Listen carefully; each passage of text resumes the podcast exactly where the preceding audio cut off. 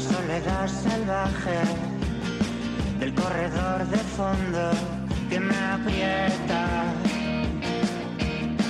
Acariciar tu imagen. Y arrancamos nuestro Vizcaya Juega de hoy, como de costumbre, con ciclismo, con el espacio de Malda Bikes, eh, Beñat Gutiérrez, porque eh, la temporada sigue adelante, pero hoy nos podemos abonar. Yo creo que podemos empezar por ahí. ¿eh? Claro, sí, sí, porque vamos a ver, eh, una de las estrategias para que la economía tire para adelante, para que pegue ahí un, un buen ataque, ¿no? Es el tema de los bonos. Y sí que hemos hablado mucho de bonos, bonos, bonos, bonos, todos los días bonos, pero claro, es que hoy entran los bonos bici del Ayuntamiento de Bilbao que tanto para compra de bici eléctrica, ojo, que esto es importante, Mm. que luego nadie diga, oye, que tengo aquí un dinero que no sé qué hacer con ello, y, o de reparación de bicicletas, pues es una buena alternativa, que se compra como el resto de bonos y que además se puede pasar uno pues eh, por muchos sitios y, como no, a nosotros todo el tema de las bicicletas ya sabemos a dónde ir, que esa Malda Bikes es donde está siempre su gacha y uso, ¿qué tal? Chaldeón. Caixo Beñat, Caixo José Luis. Eh, ¿en, qué, en qué consiste? ¿En qué consiste? Pues bueno, vamos a ver. En este momento están circulando tres tipos de, de bono. Uno sería el, bueno, el bono Bilbao, que, que tú bueno, compras cada bono por 15 euros y el ayuntamiento te da otros 15 para poder gastar en tienda. ¿eh? Luego hay otro bono que es de reparación, que ahí, bueno, pues eh, el, el cliente viene a la tienda y hay un cupo, ¿eh? Eh, hay- se han otorgado tantos bonos por cada comercio y entonces, pues bueno, el cliente va allí, acude con su DNI, tiene que estar empadronado en Bilbao, muy importante, y puede acceder a estos bonos. Y luego, pues como ha comentado Beñat, el bono para la compra de una bicicleta eléctrica, ¿no? Entonces, eh, estos bonos se compran por 200 euros y el ayuntamiento te da otros 200. Pero una cosa muy importante tiene que ser bicicleta eléctrica urbana.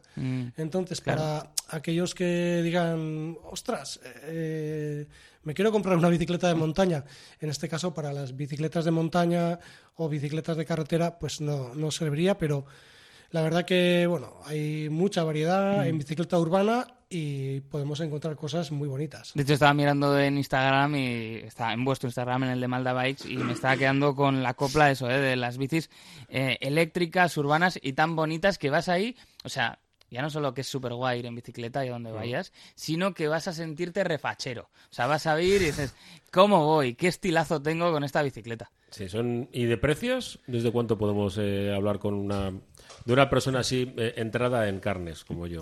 Bueno, de precios hay mucha variedad, ¿no? Si nos vamos a buscar ya cierta calidad, un mínimo de calidad, porque hay que recordar que aquí en el, en el mercado de la bicicleta te puedes encont- encontrar de todo, Claro. como en temas de electrónica, etcétera.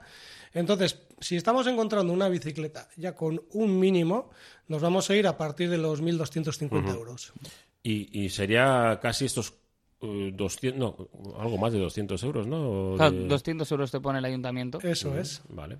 Pues al final, pues le sale casi un a, a 1.000 20%, euros. sí, Eso sí. es, eso es. Bueno, pues está, está bastante, bastante bien, ¿no? Como Claro, para sí, el, que quiera dar el paso. Es- Está muy bien. Para una vez que no nos quitan dinero, Sí, sí, que nos lo den, ¿no?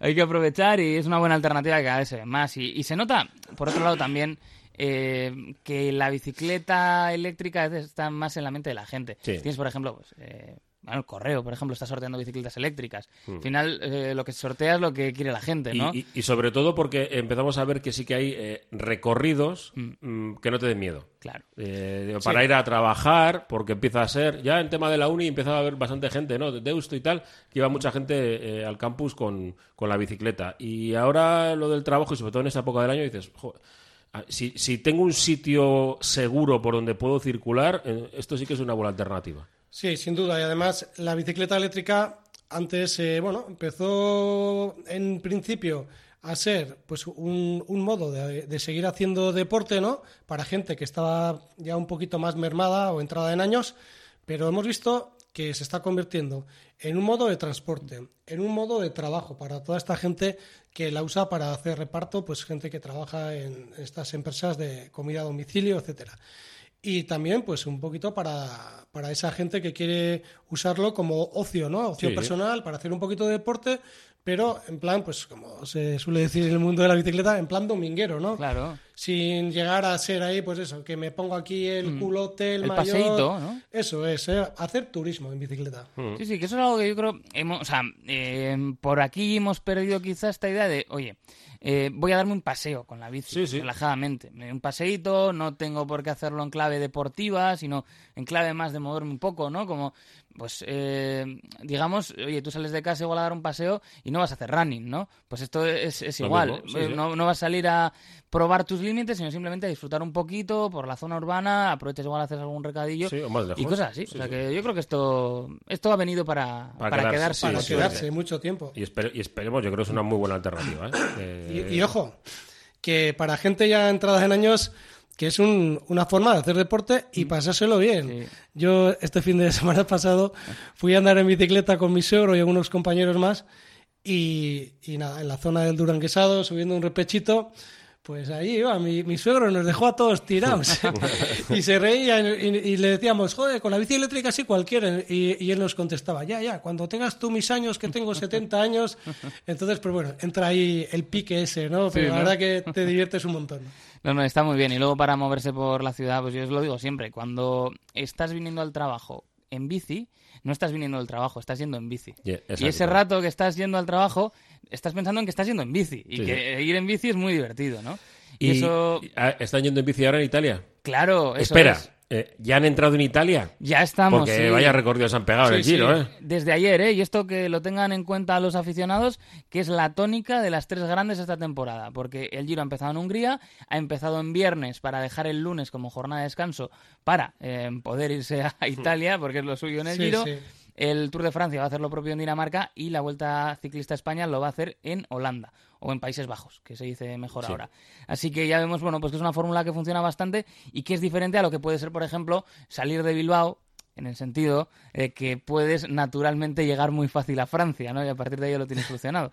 Que es lo que habíamos visto en otras, eh, pues Grande Part o la Grande Partensa y tal, que es buscar un país que esté cerca y al que puedas llegar naturalmente en el devenir de las etapas. Aquí no era posible, bueno, tenían que quizá haber, haber alargado, haber pasado por otros países, entonces ha hecho esa fórmula con una especie de tríptico, ¿no? En, en Hungría que yo creo su guide que ha estado interesante.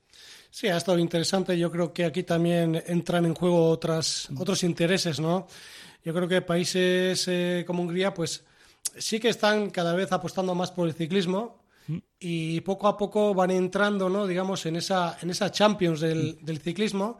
Y por su parte, pues la Unión Ciclista Internacional, yo creo que también facilita eh, el que tenga esa visibilidad, ¿no? Yo creo que es importante que países que hasta ahora han sido un poquito más pobres en el sector de la bicicleta o en el deporte que es el ciclismo, pues eh, sí que les va a venir bien y poquito a poquito, pues bueno, irá, irá floreciendo ahí. Hablando así de cabeza, eh, yo creo que son tres los húngaros en el Giro de Italia, eh, Barnabas Peak en el Guanti, eh, Eric Fetter en el Eolo y Attila Walter en el Francés de Ye. Yo creo que no me dejo a ninguno por ahí. Cuidado con Atila, que con ese nombre, sí. cuidado. Llega ahí. Y es verdad que de Hungría se suele hablar en los medios eh, pues de cosas políticas y no demasiado bien, pero el ambientazo que hubo los tres días yo creo que es para reconocer, ¿eh? que hubo muchísima gente, la gente estuvo apoyando y quedó muy bien además, porque claro, el primer día te gana Van der Poel, que además se viste de rosa y ya tenemos el historión.